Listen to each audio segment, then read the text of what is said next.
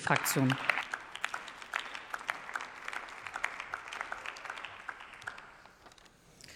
Sehr geehrte Damen und Herren, liebe Frau Präsidentin, liebe Kolleginnen und Kollegen, dass Sie, Frau Wulff, jetzt auch noch den, Nieder-, äh, den, den, äh, ja, den Versuch gestartet haben, hier einen Wahlkampf ins Plenum zu ziehen. Also das hat jetzt noch mal den Gipfel der, das also ich befehlen, ich komme fast ins Stottern, dass Sie tatsächlich sogar noch in diese Klamottenkiste greifen. Also Sie machen jetzt wohl noch den, den, äh, holen noch den Wahlkampf ins Plenum hinein. Also gut, wir kommen zurück zu dem Thema. Sie wollten die Aktuelle Stunde möglicherweise aus diesen Gründen, aber es ist schlimm genug. Gut, wir haben ernste Zeiten. Es sind ernste ernste Zeiten, und wir alle haben eine gemeinsame Verantwortung in unserem Land. Und ich hatte eigentlich teilweise auch den Eindruck, dass in Bezug auf den russischen Angriffskrieg und die Solidarität, die es auch mit der Ukraine aus den Gründen zu halten gilt, als dass wir hier auch Werte zusammenhalten wollen, nicht nur ein Land retten wollen, das alleine wäre schon Anlass genug, aber wir wollen auch gemeinsame Werte retten, auch demokratische Werte retten, dass das eigentlich Anlass genug ist, um hier auf eine Solidarität auch mit der Opposition aus, einem, aus diesem Haus heraus Solidarität ausstrahlen zu können. Das haben Sie gerade mal mit einem Federstrich beseitigt. Es ist polemisch, billig gewesen und überhaupt nicht angemessen angesichts der Ernsthaftigkeit dieser Lage.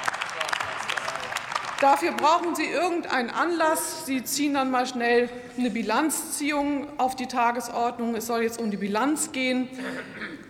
Die Anlässe habe ich genannt. Die Anlässe habe ich genannt, die die letzten Monate, wie Sie wissen, nicht nur Deutschland, sondern ganz Europa und weltweit in Atem gehalten haben, um mit diesen ernsthaften Voraussetzungen, die wir uns nicht ausgesucht haben, keiner hat sich das ausgesucht, umzugehen, und zwar verantwortlich umzugehen. Und hinter allem steht auch noch, oder vor alles gezogen, muss man es auf der zeitlichen Achse sehen, steht auch noch eine fossile Energiepreiskrise. Das heißt, wir haben noch mal deutlicher denn je vor Augen gehalten bekommen, dass wenn Energie sicher gehalten werden will, bezahlbar gehalten werden will, dass uns da einzig und allein der Weg bleibt, schnell, beschleunigt auf erneuerbare Energien umzusteigen und auch systemisch diesen Wechsel hinzubekommen.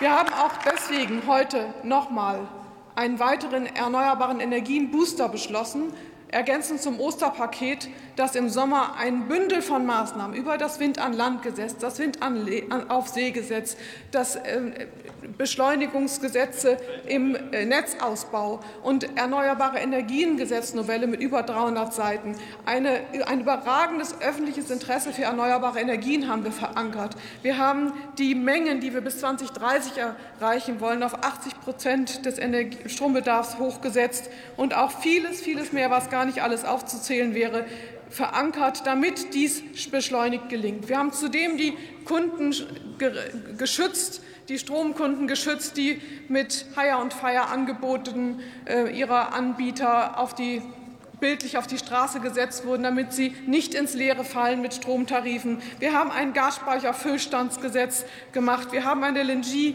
Beschleunigungsausbaugesetz gemacht, damit wir diversifizieren können. Wir haben dreimal jetzt nun die Energiesicherungsgesetznovelle hinter uns gebracht. Wir haben ein Ersatzkraftwerkebereitstellungsgesetz gemacht, damit auch tatsächlich fossile Kapazitäten für eine Übergangszeit herangezogen werden und vieles mehr. Das ist so viel an Gesetzgebung.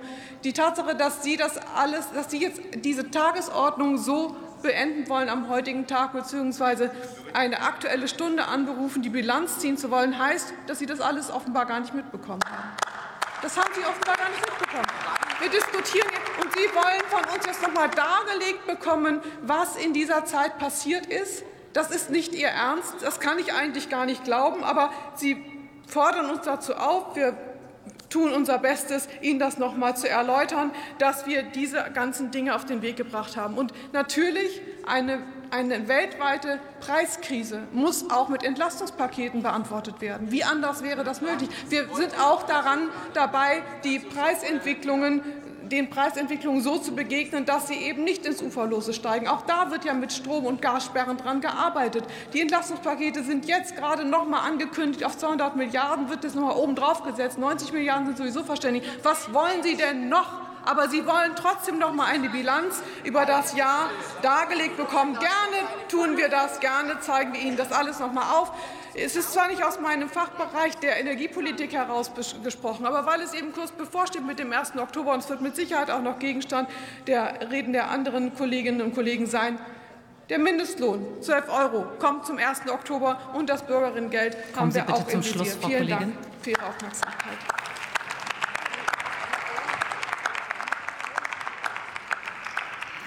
Matthias Moosdorf.